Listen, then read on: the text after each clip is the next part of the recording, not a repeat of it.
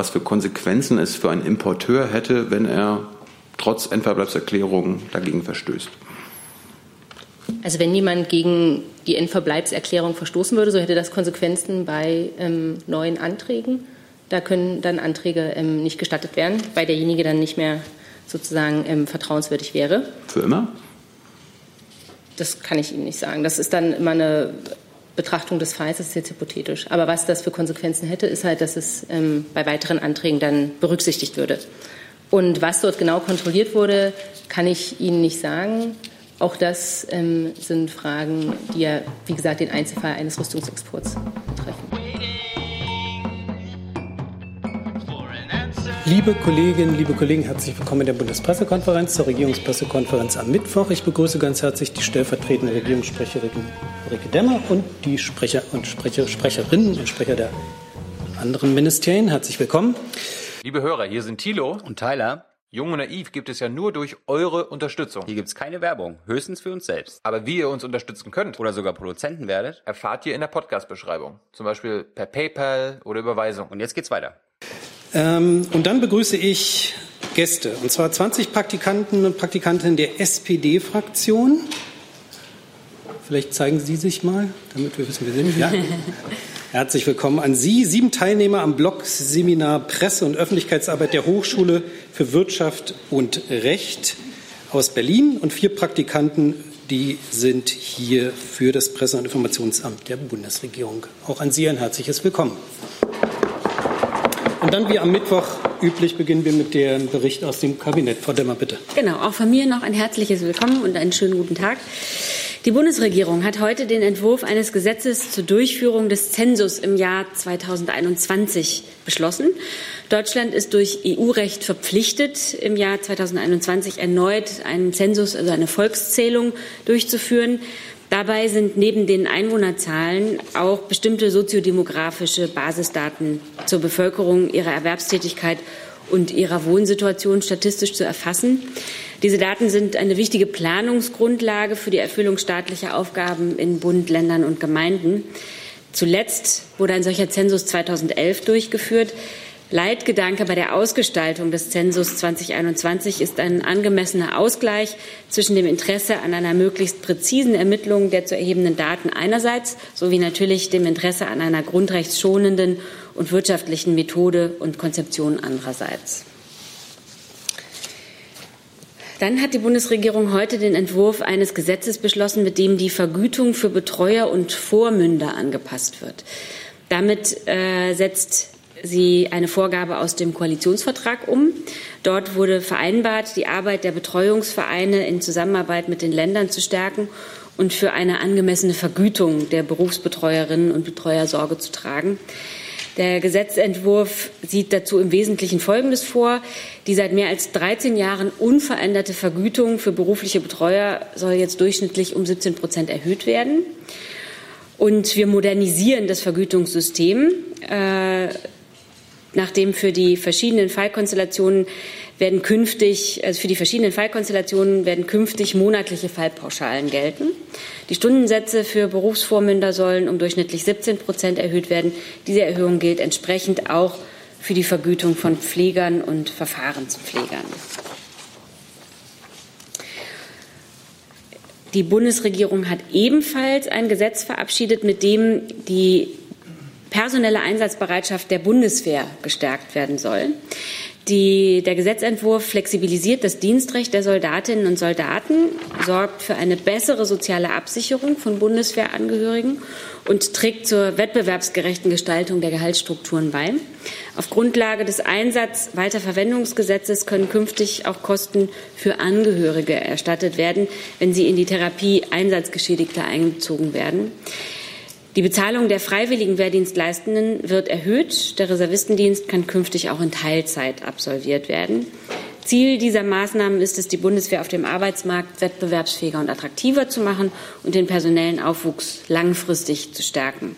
Damit ist ein wichtiger Meilenstein aus dem Koalitionsvertrag und ein maßgeblicher Beitrag zur Trendwende Personal bei der Bundeswehr erreicht. Und dann soll es künftig einen Studiengang Psychotherapie geben. Das hat das Bundeskabinett mit dem Gesetzentwurf zur Reform der Psychotherapeutenausbildung beschlossen. Der neue Ausbildungsweg sieht ein fünfjähriges Hochschulstudium auf Masterniveau vor, das mit einer bundeseinheitlichen staatlichen Prüfung endet. Und wer diese Prüfung besteht, erwirbt auch die Approbation. Bisher müssen psychologische Psychotherapeuten ein Vollstudium der Psychologie absolvieren. Angehende Kinder- und Jugendpsychotherapeuten können auch Pädagogik studieren. Daran schließt sich dann jeweils eine Fachausbildung an. Diese ist derzeit in der Regel mit hohen Kosten verbunden, die die angehenden Therapeuten selbst zahlen müssen. Mit diesem neu angeführten Studiengang ist damit nun äh, Schluss. An das Studium soll sich eine nach jeweiligem Landesrecht organisierte Weiterbildung in stationären und ambulanten Einrichtungen anschließen. Die Bundespsychotherapeutenkammer wird mit dem Ziel einer vergleichbaren Qualität voraussichtlich eine Musterweiterbildungsordnung erarbeiten. Diese Psychotherapeuten in Weiterbildung sollen künftig für ihre Tätigkeit ein Gehalt beziehen. Da das Psychologiestudium künftig keine Voraussetzung mehr für den Zugang zum Beruf sein wird, wird es eine einheitliche Berufsbezeichnung Psychotherapeut geben. Ärzte, die dann über eine entsprechende Qualifikation verfügen können, ergänzend ärztlich in die Berufsbezeichnung aufnehmen. Mit Abschluss der Weiterbildung können Psychotherapeuten sich ins Arztregister eintragen lassen und sich um eine Zulassung für die Versorgung im Rahmen der GKV bewerben. Herzlichen Dank. Wir kommen zu Fragen zum Zensus. Herr Jung. Da würde ich eigentlich nur gerne wissen, was der Unterschied zum Zensus 2011 sein wird. Da müsste das BMI. Es ist, ich kann erstmal die Gemeinsamkeit nennen, wie 2011 äh, eine registergestützte Erhebung, so auch der Zensus 21. Eine weitere Unterscheidung ist mir nicht bekannt. Also wird quasi alles so laufen wie vor ja, acht Jahren? So ungefähr. Danke. Fragen zu anderen der genannten Themen, also Betreuer Bundeswehr Psychotherapie, Herr Jung zur Bundeswehr. Ja, da würde mich interessieren, welche Reservisten eingezogen werden. Also ich meine, ich war auch bei der Bundeswehr, bin technisch gesehen auch noch Reservist, muss ich auch damit rechnen. Und wo werden die Reservisten eingesetzt? Nur im Inland, in den Kasernen oder müssen sie auch in den Krieg oder so? Also die ähm, Reserve ist ja ein wichtiger Bestandteil der Bundeswehr und wenn Sie als Reservist in der Bundeswehr aktiv Dienst tun, dann sind Sie, ich sag mal, ein regulärer Soldat und von daher kann ich Ihnen das leider nicht so runterbrechen, wie Sie das haben möchten. Äh, Fakt ist, Sie werden dann überall eingesetzt, wo auch äh, reguläre oder aktive Soldaten ihren Dienst leisten. Das heißt gegebenenfalls auch im Ausland, im Auslandseinsatz. Das kann durchaus passieren, natürlich. Weitere Fragen zu den genannten Themen? Das ist nicht der Fall. Dann Fragen zu anderen Themen. Frau Müller. Ist auch noch Kabinett. Ähm, es geht um das Thema ähm, Wohnsitzauflage, ähm, Entfristung, Integrationsgesetz. Ich würde mal kurz nachfragen wollen beim BMI. Es gibt Kritik daran, dass die Entfristung der Wohnsitzauflage einen sehr schwerwiegenden Eingriff in die Freizügigkeit darstellt. Ähm, aus der Linken kommt ganz konkret der Vorwurf, das verstoße gegen EU-Recht und die Genfer Flüchtlingskonvention. Wenn Sie sich dazu äußern würden und noch mal kurz darstellen würden, warum Sie glauben, dass diese Entfristung notwendig ist. Ja, es geht um anerkannte Schutzberechtigte, die verpflichtet werden, in dem Land, in dem sie das Asylverfahren durchlaufen haben, ihren Wohnsitz für drei Jahre zu nehmen. Und dieser kann dann auch nur mit Zustimmung der Ausländerbehörde aufgehoben werden. Innerhalb eines Landes gibt es dann die Möglichkeit einer weiteren Binnenverteilung, von dem auch einige Länder Gebrauch gemacht haben. Wir haben äh, evaluiert und äh, die große Mehrheit der Länder und der kommunalen Spitzenverbände äh, wollten weiterhin an äh, dieser äh, Wohnsitzregelung festhalten, um die Risiken der Segregation zu begrenzen. Ähm, aus integrationspolitischen äh, Argumenten äh, als integrationspolitisches Instrument wollten wir weiter daran festhalten, gemeinsam mit den Ländern. Zusatz? Also Frage zur Kritik, dass das eventuell gegen EU-Recht und die Genfer Flüchtlingskommission verstößt. Und nochmal ähm, zur Klarstellung, Sie haben gesagt, äh, drei Jahre Wohnsitzauflage, das heißt, nach drei Jahren kann man dann seinen Wohnsitz frei wählen? So ist es geregelt, ja, für drei Jahre. Und äh, zu den rechtlichen, rechtliche Bedenken haben wir nicht. Frau Buschow? Ähm, auch noch zwei Fragen dazu. Das Thema stand jetzt relativ überraschend auf der, äh, heute auf der Tagesordnung. Es stand gestern nicht auf der verbreiteten Tagesordnung fürs Kabinett. Können Sie vielleicht kurz erklären, woran das lag? Wurde da bis zur letzten Minute verhandelt, weil das ja sonst nicht üblich ist? Und die zweite Frage ans Justizministerium, ob Sie diesen Entwurf auch so mit unterstützen. Es gab ja damals durchaus die Kritik daran oder die Frage, wie das verfassungsrechtlich äh, konform geht, weil es ja schon eine erhebliche Freiheitsbeschränkung für Menschen ist. Hier zu der ähm, Frage Kabinettsbefassung. es handelt sich hier ja um einen Top-1-Listenpunkt, den wir einfach neuerdings ja veröffentlichten, aber immer erst nach der äh, Kabinettssitzung. Es war kein O-Top. Und Sie kriegen sozusagen vorab die O-Tops. Aber trotzdem Okay, dann mache ich, äh, mache ich weiter. Also der Gesetzentwurf ist natürlich im Rahmen der Ressortabstimmung äh, durch uns geprüft worden, insofern auch auf seine äh, Verfassungskonformität geprüft worden. Weitere Fragen dazu?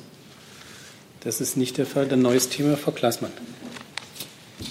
Ja, äh, eine Frage erstmal an das Auswärtige Amt. Die äh, militärische Eskalation zwischen Pakistan und Indien, äh, wie bewerten Sie das? Wie bedrohlich ist das? Und äh, es, wer könnte da eventuell ähm, so ein Gespräch in Gang bringen, was ja zwar angeregt worden ist, aber bisher noch nicht zustande gekommen? Ja, also wir betrachten die Entwicklung auch der letzten Nacht, den Abschuss zweier Flugzeuge mit großer Sorge. Und das ist eine Lage, die uns schon sehr beunruhigt. Wir möchten als Bundesregierung beide Seiten ähm, dringend dazu aufrufen, jetzt davon abzusehen, den Konflikt weiter zu eskalieren. Denn das gefährdet ganz akut wirklich ähm, Frieden und Stabilität in dieser ähm, instabilen Kaschmir-Region. Und wir sehen auch, dass wiederum beide Seiten, Indien und Pakistan, eine Verantwortung für die regionale Stabilität dort haben. Es gibt zwischen beiden vorhandene Dialogkanäle und das wäre unser Ansatz, jetzt auch diese zu nutzen und dort miteinander zu reden und deeskalierend darauf hinzuarbeiten, dass man diesen Streit friedlich beilegt. Unabhängig davon gilt natürlich, und das ähm, soll auch nicht unerwähnt bleiben, dass wir Pakistan dazu auffordern, ganz konsequent gegen terroristische Gruppen auf seinem Territorium vorzugehen. Das betrifft vor allen Dingen die Terrorgruppe Jaish-e Mohammed, die eben auch die Verantwortung für den Anschlag am 14. Februar ja übernommen hatte. Außenminister Maas ähm, hat dazu am Sonntag war es, glaube ich, auch mit seinem ähm, pakistanischen Außenminister Kollegen Herrn Qureshi gesprochen und hat diese Position auch im direkten Gespräch dann noch mal deut deutlich gemacht. Zu dem Anschlag selbst hatten wir uns ja auch unmittelbar danach schon geäußert. Also aus unserer Sicht kommt es jetzt darauf an, dass die beiden über Dialogkanäle, die sie haben, ähm, miteinander reden. Weitere Fragen dazu? Dann habe ich auf meiner Liste ähm, einen Kollegen. Ja, ich hätte eine Frage an das Verteidigungsministerium.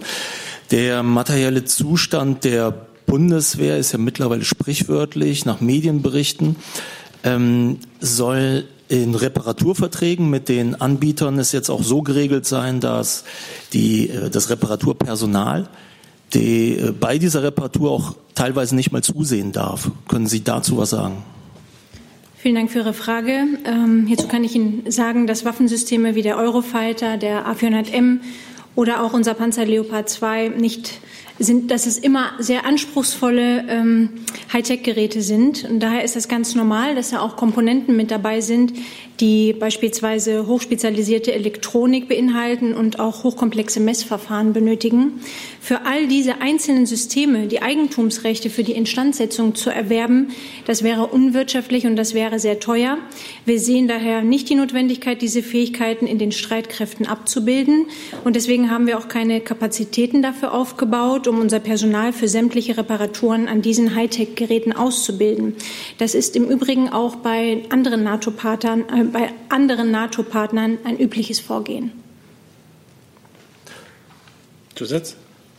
Nochmal andere NATO-Partner haben aber anscheinend bessere Verträge ausgehandelt als die Bundeswehr. Ähm, wollte man das dann nicht ebenso halten? Das ist eine Annahme, die ich nicht stützen kann. Weitere Fragen dazu?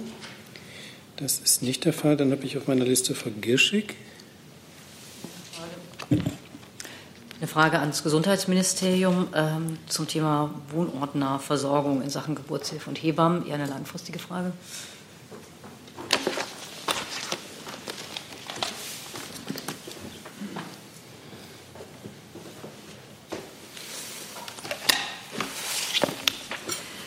Und zwar hatten die Regierungsparteien ja im Koalitionsvertrag die Wichtigkeit der Bereiche wohnortnahe Geburtshilfe und Hebammen hervorgehoben. Gibt es denn da schon Planungen oder eine Zeitplanung, äh, wie die wohnortnahe Versorgung von Schwangeren da verbessert werden soll? Und äh, Vielleicht noch eine Nachfrage dazu. Also wir haben ja ähm, äh, bereits in der letzten Legislaturperiode da einige Maßnahmen auf den, äh, auf den Weg gebracht in dem Bereich äh, zur Stärkung der, äh, der Hebammenversorgung, auch in strukturschwachen Gebieten. Äh, Sie haben recht, es findet sich im Koalition Koalitionsvertrag wieder.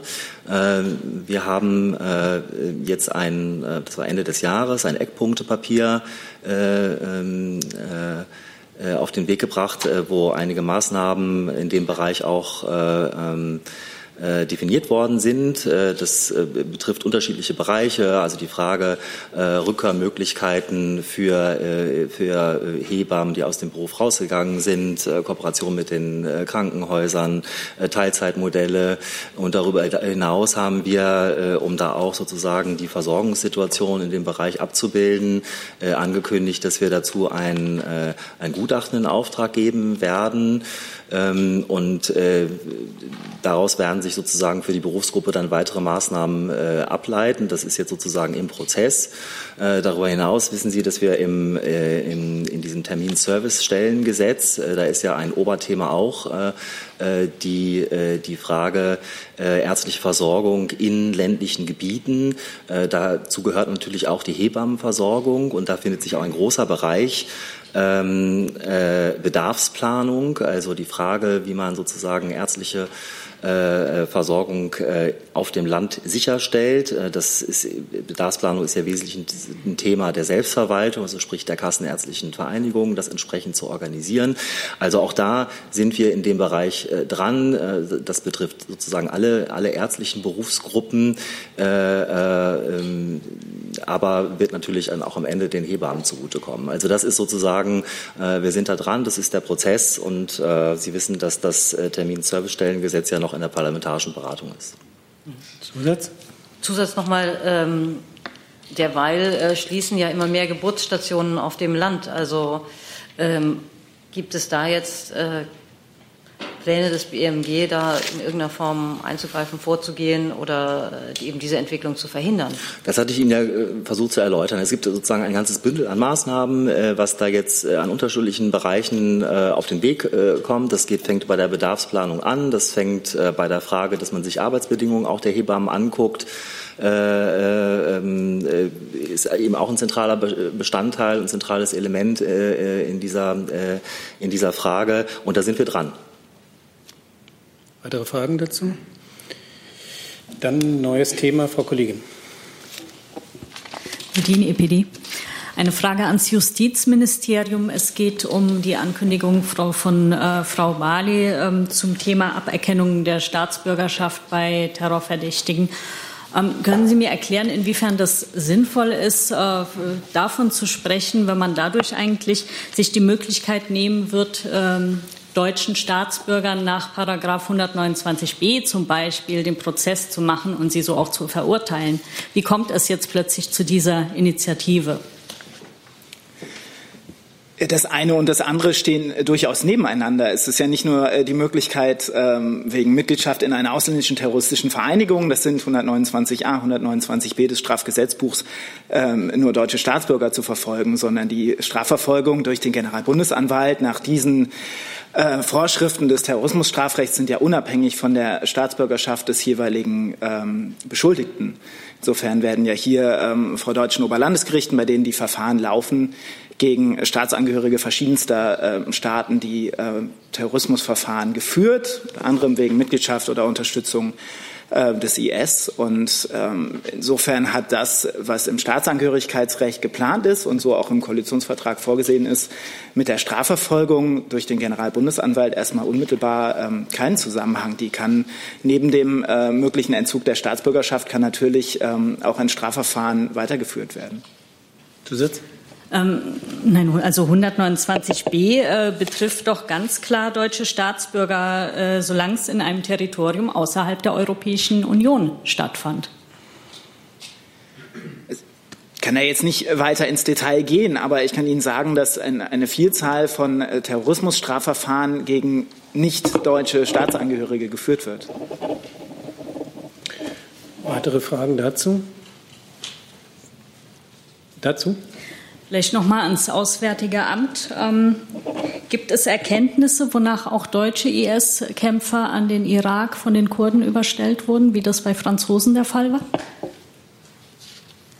Also da kann ich für das Auswärtige Amt nicht von solchen Erkenntnissen berichten.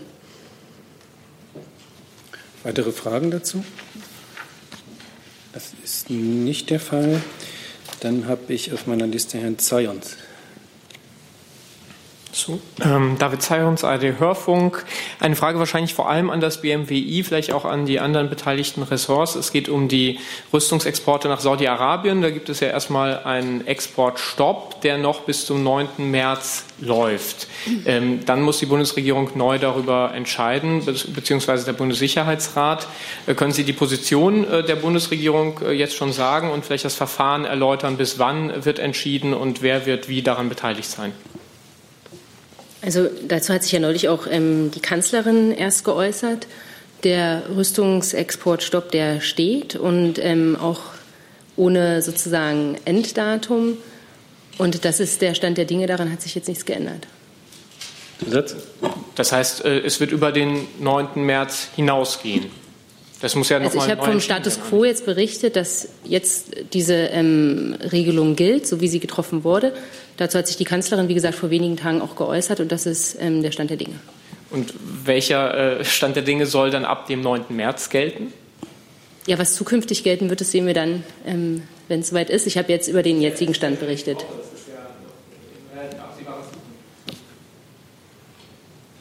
Also vielleicht kann ich Ihnen dazu sagen, es, wir können dazu noch keine Angaben machen, äh, da die entsprechenden Bewertungs- und Abstimmungsprozesse, die da innerhalb der Bundesregierung ähm, noch vorgenommen werden, unterfallen dem Exekutivbereich der ähm, Eigenverantwortung. Und wir werden jetzt über den Entscheidungsprozess hier keine Auskunft geben.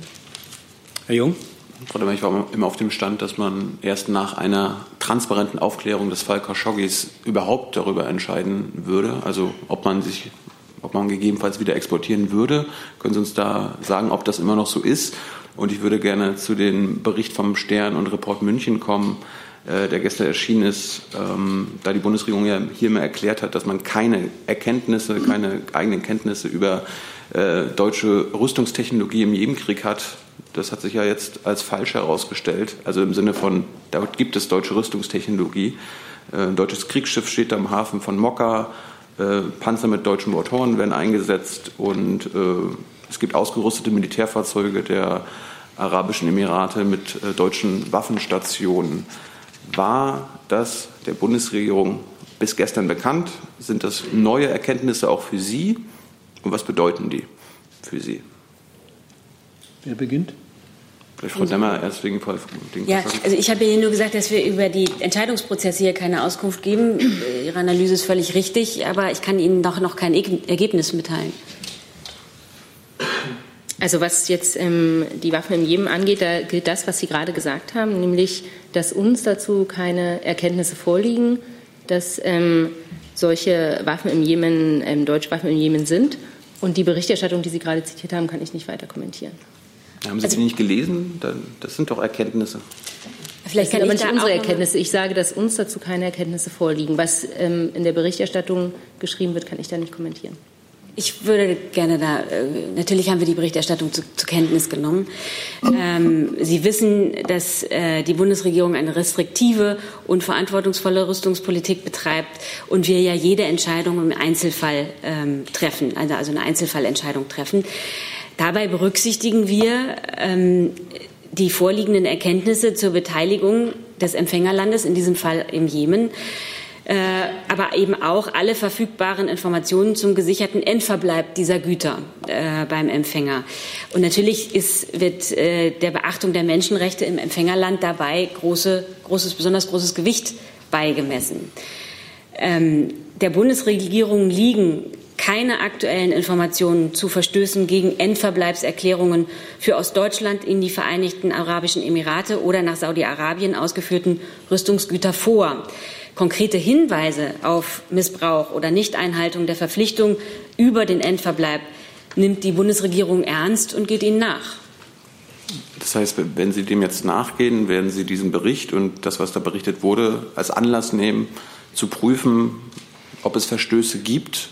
Und äh, Frau Einhorn, kann es sein, dass zum Beispiel die Arabischen Emirate äh, vielleicht gar keine Endverbleibserklärung für diese Kriegsgeräte, ich habe sie ja gerade genannt, unterschrieben hat, sodass sie da einfach eingesetzt werden können? Also dürfen dort deutsche Waffenstationen auf Fahrzeugen im Jemen rumfahren?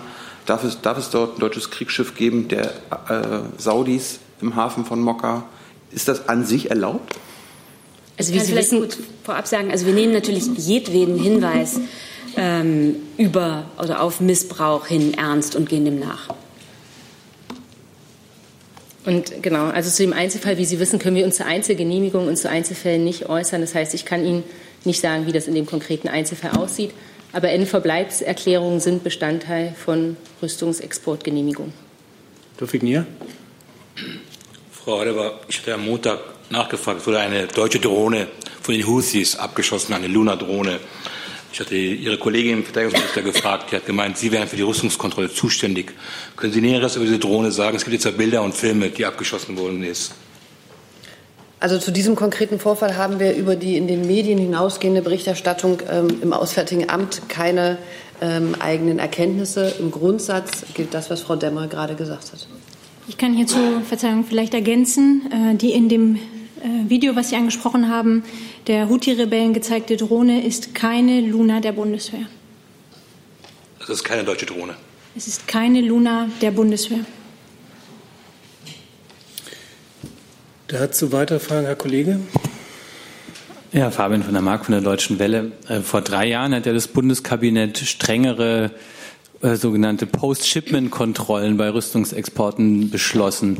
Äh, gab es denn solche Vor-Ort-Kontrollen im Zusammenhang mit Saudi-Arabien und Jemen? Äh, und wenn ja, warum ist der Endverbleib so vieler Rüstungsgüter offensichtlich trotzdem unklar geblieben? Ja, also Wirtschaftsministerium vermutlich. Genau. Ähm, also es gab ähm, bis dato vier solcher Post-Shipment-Kontrollen. Die haben stattgefunden in den Ländern Indien, Indonesien, VAE und Südkorea und ähm, sind ohne Beanstandungen verlaufen. Diese Kontrollen werden ja dann bezogen auf einen bestimmten Fall ähm, durchgeführt. Und wie gesagt, gab es davon vier bis dato und ähm, dort gab es in diesen Fällen keine Beanstandungen. Das Instrument der Post-Shipment-Kontrollen wird auch evaluiert. Das war von Anfang an so vorgesehen und das wird ungefähr ähm, ja, in diesem Jahr noch, also Mitte 2019, stattfinden, zwei Jahre nachdem ähm, das eingeführt wurde. Und können Sie sagen, warum keine in Saudi-Arabien durchgeführt wurden? Also die Gründe oder die Auswahl von Kontrollen macht, trifft jetzt nicht das BMWI. Ähm, es gibt ja zahlreiche Empfängerländer. Wie gesagt, in vielen ähm, haben schon Kontrollen stattgefunden. Das heißt ja nicht, dass demnächst nicht ähm, woanders und in anderen Ländern noch weitere Kontrollen stattfinden. Die nächste Frage, Herr Kollege. Nehmen Sie das Mikro bitte, sonst versteht man Sie nicht. Eine Frage an das Auswärtige Amt. Äh, wie Sie wissen, hat eine Expertengruppe für den Sicherheitsrat jährliche Berichte erstellt über die Einhaltung des Waffenembargos unter anderem gegen Eritrea. Und Sie wissen auch, dass in diesen Berichten seit 2017 ähm, äh, den Emiratis vorgeworfen wurde, mit der Errichtung einer Militärbasis, einer äh, Marinebasis unter anderem in Assab in Eritrea äh, gegen diese Sanktionen zu verstoßen. Ähm, was hat das Auswärtige Amt seit diesen Berichten, die ja Ihnen auch vorliegen, sind öffentlich seit 2017, ähm, getan, um zu verifizieren, welche deutschen Schiffe die Emirate in diesem Hafen in Assab einsetzen, dann möglich gegen, gegen die Sanktionen, die galten bis November 2018? Inwiefern hat man da bei den Emiratis zur Sprache gebracht, dass dort keine deutschen Schiffe ähm, äh, stationiert werden dürfen, die im Übrigen dort offenbar stationiert waren, wie man auf den Bildern klar erkennen kann? Ich habe die Berichte ähm, nicht vor Augen und würde gerne eine Antwort dazu nachreichen. Dann zurück, Herr Jung. Ich will noch mal Frau Einhorn, ähm, was wurde denn in den Vereinigten Arabischen Emiraten postshipmentmäßig kontrolliert? Und können Sie uns die Lernfrage beantworten, was für Konsequenzen es für einen Importeur hätte, wenn er trotz Endverbleibserklärung dagegen verstößt? Also wenn jemand gegen die Endverbleibserklärung verstoßen würde, so hätte das Konsequenzen bei ähm, neuen Anträgen. Da können dann Anträge ähm, nicht gestattet werden, weil derjenige dann nicht mehr sozusagen ähm, vertrauenswürdig wäre. Für immer? Das kann ich Ihnen nicht sagen. Das ist dann immer eine Betrachtung des Falls, das ist jetzt hypothetisch. Aber was das für Konsequenzen hätte, ist halt, dass es ähm, bei weiteren Anträgen dann berücksichtigt würde. Und was dort genau kontrolliert wurde, kann ich Ihnen nicht sagen. Auch das ähm, sind Fragen, die ja, wie gesagt, den Einzelfall eines Rüstungsexports betreffen. Ich meine, wäre ja schon interessant, ob Sie dann einen Panzer kontrolliert haben oder eine Pistole. Ich kann schauen, ob wir da was nachreichen können, aber bin mir nicht sicher, hm. ähm, wie das ist. Weitere Frage, Herr Kollege? Gerade dazu eine Zusatzfrage. Meines Wissens waren das Kleinwaffenkontrollen, die Sie in den Emiraten vorgenommen haben. Und soweit ich auch weiß, haben Sie bisher lediglich Kleinwaffenkontrollen durchgeführt. Und trifft es zu, dass Sie bisher auf Großwaffenkontrollen, sage ich mal, oder Mittelgroßwaffenkontrollen verzichtet haben, weil man eben in der Tat davon ausgeht, dass solche Waffen dann auffallen in Presseberichten, in Videos etc. Und dass das auch heißt umgekehrt, dass man Presseberichte über solche Sichtungen sehr ernst nehmen muss als Bundesregierung, wenn man schon die kleinen Waffen ausschließlich kontrolliert und nicht die größeren. Nee, das kann ich so nicht bestätigen. Also Ihre Unterstellung oder diese Mutmaßung kann ich nicht bestätigen. Ähm, es ist so, dass die Post-Shipment-Kontrollen erstmal, das ist jetzt so eine Art Pilotphase, und ich habe ja auch gerade gesagt, dass das nach zwei Jahren evaluiert wird. Und in diesem Zeitraum bezieht es sich auf Kleinwaffen, aber auch da gibt es ja unterschiedliche ähm, ja, Güter, die dann unter die Kleinwaffen-Definition ähm, fallen. Und nach dieser Evaluation wird man dann sehen, wie man mit diesem Instrument weiterverfährt. Weitere Fragen zu diesem Komplex? Liegen mir nicht vor. Dann neues Thema, Frau Müller. Ja, ist eine Frage äh, mal jenseits der ganz harten politischen Themen. Äh, Frau Demmer, ähm, die Bremer Shakespeare Company äh, führt morgen Urauf Angela die Erste, ähm, ein Theaterstück über die Kanzlerin. Ähm, ich weiß, dass die Kanzlerin immer einen Pressespiegel vorgelegt bekommt, wo eigentlich alles Wichtige drin ist, was sie wissen muss. Gehören solche Informationen auch dazu? Sprich, weiß die Kanzlerin, dass sie da auf die Bühne kommt? Ähm, das kann ich Ihnen tatsächlich nicht sagen. Ähm, und äh, ich meine, wie, wie ist das generell? Also findet sie sowas eher amüsant, wenn sie Ziel von künstlerischen Aktionen ist? Findet sie das eher nicht so gut? Und ich meine, wir wissen, dass sie Opernliebhaberin ist, aber keine Ahnung, Theater, vielleicht mal hingehen? Also wir, wir kommentieren ja hier grundsätzlich äh, kulturelle Ereignisse äh, dieser Art grundsätzlich nicht äh, und nehmen da auch keine Bewertung vor. Ähm, dass die Kanzlerin äh, Humor hat, wissen Sie alle aus der jährlichen Sommerpressekonferenz. Ähm, und darüber hinaus kann ich Ihnen dazu nicht sagen. Dass sie eine begeisterte äh, Besucherin kultureller Veranstaltungen ist, auch das ist allgemein bekannt. Dann haben wir auch das geklärt. Ähm, auf meiner Liste Frau Klaasmann noch mal ein neues Thema. Äh, eine Frage an das Innenministerium. Äh, ich wüsste gerne, wir haben ja jetzt fast ein Jahr äh, neue GroKo, was eigentlich an Gesetzesvorhaben aus, dem, aus der Heimatabteilung des Ministeriums inzwischen herausgeflossen ist oder dort womöglich kurz vor dem Abschluss steht. Ich glaube, dafür müsste ich erklären, was die Heimatabteilung macht und wofür sie geschaffen wurde, nämlich um Heimatpolitik zu gestalten. Und das ist eine Querschnittsaufgabe mit dem Ziel, zum einen mehr Zusammenhalt in der Gesellschaft herbeizuführen, aber auch die gleichwertigen Lebensverhältnisse zu schaffen zwischen Stadt und Land, raumordnungspolitische Maßnahmen zum Wohle der Menschen zu zu äh, entwickeln. Äh, strukturschwache Gebiete ist da der Stich, das Stichwort und äh, nachhaltige Struktur- und Ordnungspolitik zu betreiben. Und das macht äh, die Heimatabteilung nicht durch Gesetzentwürfe, sondern äh, durch zum Beispiel die Kommission Gleichwertige Lebensverhältnisse, die im Sommer, in diesem Sommer ihre Ergebnisse auch vorstellen wird. Äh, wir sind, die Abteilung H ist beteiligt am Prozess der Struktur politischen Vorschläge der Kohlekommission, äh, die Deutsche Islamkonferenz für den, äh, für den gesellschaftlichen Zusammenhalt ist ein gutes Beispiel, die ja äh, im vorigen Jahr zum ersten Mal wieder stattgefunden hat. Also anderes Beispiel, ein Fahrplan zum flächenden Zugang zu Internet und Mobilfunk. Äh, es werden erstellt äh, kartografische Bestandsaufnahmen zu der Situation in den einzelnen Bundesländern, in den einzelnen Landstrichen, der sogenannte Deutschland-Atlas. Das sind Maßnahmen, die durch die Heimatabteilung, durch das BMI gestaltet werden und sich nicht in Gesetzentwürfen darstellen. Zusatz? Äh, ist denn, äh, und wenn ja, wann äh, geplant, das mal zu evaluieren, ähm, inwieweit denn das, was das Handeln dieser Abteilung Effekt hat? Nun, äh, Beispiel nehme ich wieder die, äh, die Kommission Gleichwertige Lebensverhältnisse, die ja ihre Ergebnisse vorstellen wird, wie ich schon gesagt habe, in diesem Sommer anhand äh, dieser Handlungsempfehlungen äh, werden konkrete Maßnahmen vorgestellt werden, die dann in die Umsetzung gehen. Und daran wird man dann auch messen können, äh, ob diese erstens umgesetzt und zweitens Erfolg haben werden. Weitere Fragen dazu? Dann Herr Kollege. Neues Thema, ne? Ja, Schimanski von der Süddeutschen Zeitung. Die Frage geht ans BMAS.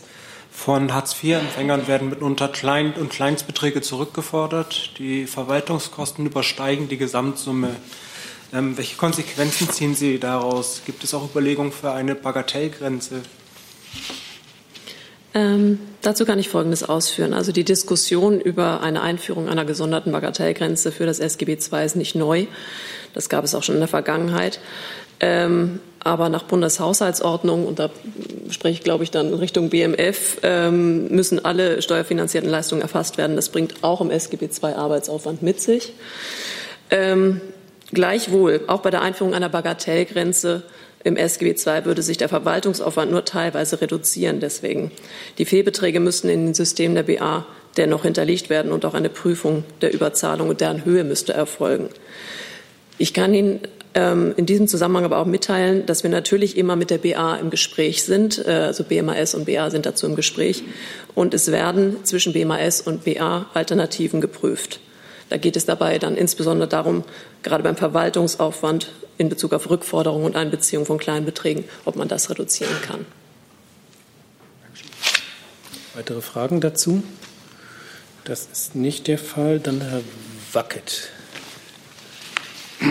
Eine Frage, äh, hat auch mit dem Kabinett zu tun. Ähm, das Kabinett hat ja, ich sage mal, Herrn Weidmann nochmal das Vertrauen ausgesprochen. Er soll ja an der Spitze der äh, Bundesbank bleiben. Die Frage wäre jetzt, qualifiziert ihn das auch für höhere Aufgaben, sprich bei der EZB? Ähm, und würde die Bundesregierung solche Ambitionen unterstützen? Sie haben völlig recht. Ähm, das Bundeskabinett hat heute beschlossen, äh, dem Bundespräsidenten vorzuschlagen, Jens Weidmann mit Wirkung vom 1. Mai 2019 für weitere acht Jahre zum Präsidenten der Deutschen Bundesbank zu bestellen. Hierzu wird aber der Vorstand der Deutschen Bundesbank gemäß Paragraph 7 des Bundesbankgesetzes noch angehört. Ähm, Weidmann hat das, also Herr Dr. Weidmann hat das Amt des Bundesbankpräsidenten überzeugend und beeindruckend ausgeübt ähm, so dass es gut wäre, wenn er es weiter fortführt. Ähm, zu Ihrer weiteren Nachfrage. Also die laufende Amtszeit des amtierenden EZB-Präsidenten endet ja erst am 31. Oktober diesen Jahres und eine Entscheidung über die neue Präsidentschaft wird im weiteren Jahresverlauf zu treffen sein. Da stelle ich jetzt hier keine Spekulationen an. Dazu, Jung? Frau Demmer, wurden Alternativen zu Herrn Weidmann geprüft? Das ist, glaube ich, äh, über solche Dinge werden, wird hier nicht gesprochen. Wie gesagt, ich, äh, Herr Weidmann ist überzeugend und beeindruckend und ähm, wir und er genießt auch auf europäischer und internationaler Ebene hohes Ansehen. Weitere Fragen dazu? Dann Frau Buschow mit einem neuen Thema. Hm. Äh, ja, das ist eine Frage auch an Frau Petermann wieder ins Innenministerium. Es geht um das Urteil des Verwaltungsgerichts Köln, wonach der Verfassungsschutz nicht mehr öffentlich sagen darf, dass die AfD zum Prüffall erklärt worden ist. Da würde mich erstens eine Bewertung Ihres Ministeriums äh, interessieren, weil das der Verfassungsschutz ja zu Ihnen gehört würde es sich da in Augen des BMI lohnen, noch mal gegen vorzugehen im Rahmen einer Beschwerde? Und die zweite Frage richtet sich nach den Konsequenzen an Ihr Haus selber, wenn der Verfassungsschutz das nicht mehr darf als Behörde in ihrem Geschäftsbereich. Darf das Innenministerium das jetzt auch nicht mehr? Also darf der Minister jetzt auch nicht mehr von einem Prüffall reden? Oder würden Sie, wenn wir Journalisten fragen, auch nicht mehr von einem Prüffall sprechen? Ich beginne mal mit der ersten Frage. Äh, Gegenstand des Verfahrens vor dem Verwaltungsgericht Köln war ja alleine die Frage, ob eine Rechtsgrundlage für das Vorgehen des Bundesamtes für Verfassungsschutz besteht, dass die AfD als Prüffall bearbeitet werde, öffentlich zu verbreiten. Eine inhaltliche Bewertung der AfD war nicht verfahrensrelevant. Das BMI hat den Beschluss zur Kenntnis genommen und äh, das BFV prüft, ob äh, derzeit, äh, prüft derzeit, ob die Einlegung einer Beschwerde äh, in Betracht kommt. Und darüber hinaus äußern wir uns zurzeit zu dem Beschluss und dem weiteren Vorgehen nicht. Und auch, ja, aber tatsächlich auch zu dieser Bewertung, oder vielleicht kann das Justizministerium auch, auch helfen. Also hat das auch für andere Konsequenzen, was das Verbot über einen Prüffall zu sprechen angeht, zum Beispiel für die Bundesregierung? Also wie, wie Sie wissen, äh, kommentieren wir gerichtliche Entscheidungen nie ähm, aus Respekt vor der Gewaltenteilung und der Unabhängigkeit der Gerichte. Insofern auch diese gerichtliche Entscheidung nicht. Was ich Ihnen sagen kann, ist, dass sagen, die einzigen gerichtlichen Entscheidungen, die unmittelbar über Einzelfälle hinaus gelten, unmittelbar allgemeine Wirkung haben, sind die Entscheidungen ähm, des Bundesverfassungsgerichts, was jetzt deutsche Gerichte angeht. Insofern ähm, ist eine Entscheidung eines Verwaltungsgerichts erstmal eine Einzelfallentscheidung, aber die in irgendeiner Weise kommentieren kann ich nicht. Weitere Fragen dazu? Das ist nicht der Fall. Doch, Frau Klausmann nochmal. Im Eigeninteresse wüssten wir natürlich auch gerne, äh, was das für uns bedeutet, für unsere Berichterstattung. Die Erwähnung des, äh, der Tatsache, dass äh, das BFV prüft. Möchten Sie was dazu sagen? Gerichtsentscheidungen gelten immer zwischen den Parteien. Gibt es noch was hinzuzufügen? Frage ans BMJV. Naja, also ganz klar ist ja, dass sozusagen für behördliche Informationen und die, die äh, Wahrnehmung dieser Aufgabe durch Behörden, die Öffentlichkeit zu informieren, andere Standards gelten als für die journalistische Berichterstattung. Ja, das ist, ähm, ist ganz klar. Und insofern sind Sie als Journalistinnen und Journalisten äh, können sich auf die, äh, die Meinungsfreiheit berufen, natürlich. Und das ist gut so. Und die Pressefreiheit. Und äh, das können staatliche Institutionen nicht, weil sie nicht Grundrechtsträger sind. Also das jetzt mal ganz, äh, ganz allgemein. Ähm, insofern gelten da sicherlich völlig unterschiedliche Standards. Herzlichen Dank für die Aufklärung. Weitere Fragen zu diesem Thema? Das ist nicht der Fall. Dann Herr Jung noch mit einem neuen Thema. Ja, eins wäre Deutsche Bank und Commerzbank. Frau Schwamberger, da gibt es Berichte, dass der äh, Finanzminister aktiv an einer Fusion der beiden Banken arbeitet. Stimmt das? Ich glaube, das war hier schon sehr auf Thema und zu diesem ganzen Themenkomplex und den Spekulationen und Berichterstattungen ähm, bleibt es dabei, dass wir das nicht kommentieren. Sind Sie denn unabhängig von der Frage der Meinung, dass Deutschland eine Bank braucht, die too big to fail ist? Weil darum soll es ja gehen. Also grundsätzlich, dass äh, es ein Interesse gibt, auch einen, an einen ähm, stabilen und ähm, ähm, starken Finanzplatz Deutschland. Das ist, glaube ich, unbenommen. Ähm, die Frage, verbunden mit Einzelinstituten sozusagen. Da kann ich Ihnen von hier aus keine weitere Stellungnahme anbieten. Das wollte ich ja gerade vermeiden, indem ich einfach allgemein gefragt habe, ob die aus Sicht des Finanzministeriums das eine Bank braucht. ja, Sie sprechen von einer Bank, ich spreche von einem, ich spreche von einem, von einem Finanzplatz. Ähm, äh, und auch einer Bankenlandschaft, die auch ähm, hier den, äh, der deutschen Wirtschaft, der deutschen Unternehmen auch als zuverlässiger Partner zur Verfügung steht. Und ähm, das ist das, was ich dazu sagen kann. Weitere Fragen dazu? Darf ich vielleicht Dann Herr Jung noch eine. Gibt es denn aktuell eine Bank, die too big to fail ist in Deutschland? Ich verstehe nicht ganz, wie Sie das mit diesem Too Big to Fail verknüpfen. Too Big to Fail ist eigentlich, ähm, erinnern wir uns, im Rahmen der Finanzkrise eine Bezeichnung ähm, von Finanzinstituten, die als äh, viele Banken im Rahmen äh, der Finanzkrise in Schieflage geraten. Man vor dem Problem stand, ähm, äh, was macht man mit denen? Und es gab die Situation, dass damals mit auch Steuermitteln diese Banken gestützt, gestützt werden müssen, weil sie zu big to fail waren. Es gibt seitdem und im Zuge der Finanzkrise auch viele Vereinbarungen, auch auf europäischer, auch auf internationaler Ebene, um dieses too big to fail Problem ganz gezielt zu adressieren. Insofern finde ich diesen Konnex so nicht nachvollziehbar. Ein neues Thema. Herr Kollege nochmal. Ja gut, dann nochmal die Frage ans Innenministerium, wann wir denn mit, der, ähm, mit dem Abschluss der Untersuchung um den Fall Anis Amri Bilal Ben Ammar rechnen können. Ich hatte ja in der jüngsten Regierungspressekonferenz äh, Ihnen angekündigt, dass der Minister eine Untersuchung angeordnet hat. Ähm, die Untersuchung läuft derzeit und der Minister, der Zeitplan sieht vor, dass der Minister zunächst den ersten Untersuchungsausschuss der 19. Wahlperiode vollständig unterrichten wird und danach die Presse. Und äh, wann wird das sein? Wann wird er den Ausschuss unterrichten? Zeitlich vorab. Ich habe ja gerade eine, eine Reihenfolge genannt. Äh, erst die, den Untersuchungsausschuss und anschließend die Presse wird auch noch äh, Erwähnung finden, dass äh, Bilal Ben Ammar sich zwischenzeitlich in Frankreich aufgehalten hat? Ich kann Ihnen zu weiteren Einzelheiten hier an dieser Stelle nichts sagen. Hey Leute, Jung und Naiv gibt es ja nur durch eure Unterstützung. Ihr könnt uns per PayPal unterstützen oder per Banküberweisung, wie ihr wollt. Ab 20 Euro werdet ihr Produzenten im Abspann einer jeden Folge und einer jeden Regierungspressekonferenz. Danke vorab. Dann habe ich auf meiner Liste bislang nur noch einen Jung mit einem neuen Thema. Ja, ich habe noch ein paar, wenn Sie wollen. Äh, Thema Venezuela, Frau Adebar. Äh, wie läuft es denn da in der Kontaktgruppe mit Uruguay und Co.? Da hatte man ja sich als EU mit verständigt. Können Sie uns da ein Update geben? Ja, die Beratungen in ähm, Brüssel unter den europäischen Partnern der Kontaktgruppe gehen weiter und ähm, man ist übereingekommen in der Kontaktgruppe, ähm, also da gibt es sicher Kontakte auf verschiedenen bilateralen Ebenen. Man ist ähm, sich einig, dass man sich eng abstimmen will und ähm, stimmt sich auch nach wie vor in den Zielen, die wir dort äh, verfolgen, eng ab. Das Ganze passiert ja im Moment auch im VN-Sicherheitsrat, wo es gestern eine Sitzung gab.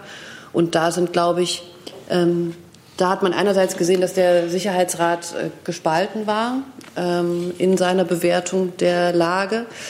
Ähm, andererseits hat man gesehen, dass die europäischen Mitglieder im Sicherheitsrat sich alle sehr, sehr einig waren. Und das äh, trifft, glaube ich, auch auf die Zusammenarbeit der europäischen Mitglieder mit, der, mit den Lima-Staaten, also der Kontaktgruppe zu. Nämlich, dass es ähm, eine, ähm, eine Trias ähm, gibt, die wir da alle gemeinsam verfolgen. Nämlich erstens, ähm, keine Gewalt. Wir wollen, dass es eine friedliche Lösung gibt. Zweitens, die humanitäre Hilfe muss ins Land und zwar schnell und den Bedürftigen, Bedürftigen zu Hilfe kommen. Und drittens, wir wollen im Rahmen der Verfassung einen Prozess einleiten, der zu friedlichen und freien Präsidentschaftswahlen führt. Und das ist, glaube ich, eine ganz große Einigkeit in den Forderungen. Und die ähm, drücken wir auch aus an den verschiedenen Gremien und Orten, wo wir es im Moment tun können. Ich würde gerne, würde gerne wissen, zu dieser humanitären Hilfe, die Sie angeboten haben, 5 Millionen Euro stehen ja im Raum. Mhm. Warum geben Sie das den, äh, zum Beispiel dem Roten Kreuz nicht, dem UNHCR, den, der Caritas, die ja schon im Land sind? Warum soll, soll das über die Amerikaner ins Land kommen? Ja, das ist so nicht richtig. Wir ähm, versuchen, das über Organisationen umzusetzen und wollen, dass es ähm, Hilfsgüter gibt, die ans Ziel kommen und die die Bedürftigen treffen. Ich kann Ihnen jetzt keine genaue Auskunft darüber geben, wie die einzelne Planung der einzelnen Summen mit welcher Organisation ist. Was wir tun, solange wir nicht ins Land kommen, ist eben, dass wir in Kolumbien und in den Anrainerstaaten genau die Organisationen, die Sie auch gesagt haben, eben ähm, mit denen auch zusammenarbeiten und versuchen, dort zu helfen. Vielleicht können Sie nochmal nachreichen und sagen, wo die 5 Millionen hingehen sollen, ob aktuell an sich schon vorher Geld geflossen ist. Und können Sie was zu Billy Six sagen, was Neues? Ähm, Moment. Da. Geben Sie mir eine Sekunde. Mit Gebe ich Ihnen. Gibt es sonst dann noch Fragen? Das ist nicht der Fall. Dann warten wir noch einen kleinen Augenblick auf die Beantwortung dieser Frage und würden dann die Pressekonferenz beenden. Ähm, in, dem, in dem Fall ist neu, dass es ähm, ein ähm, ein Wahlverteidiger bestellt wurde, ähm, was natürlich ein Fortschritt ist in einem Verfahren, dass es einen Verteidiger gibt, der jetzt dort bestellt wurde. Und ansonsten hatte, glaube ich, Herr Breul schon ausgeführt, dass wir einen zweiten Haftbesuch am 8. Februar durchführen konnten und den Fall weiter mit ähm, Hochdruck konsularisch betreuen. Die Bestellung dieses Verteidigers ist ein Fortschritt. Heißt das, dass es, dass es einen Gerichtstermin gibt? Nein, Gerichtstermin gibt es wohl noch nicht. Ähm, es ist jetzt wohl klar, dass der Prozess vor einem Zivilgericht in Caracas stattfinden soll. Weitere Fragen dazu? Das ist nicht der Fall. Dann bleibt es dabei, dass wir jetzt die Pressekonferenz beenden. Dankeschön.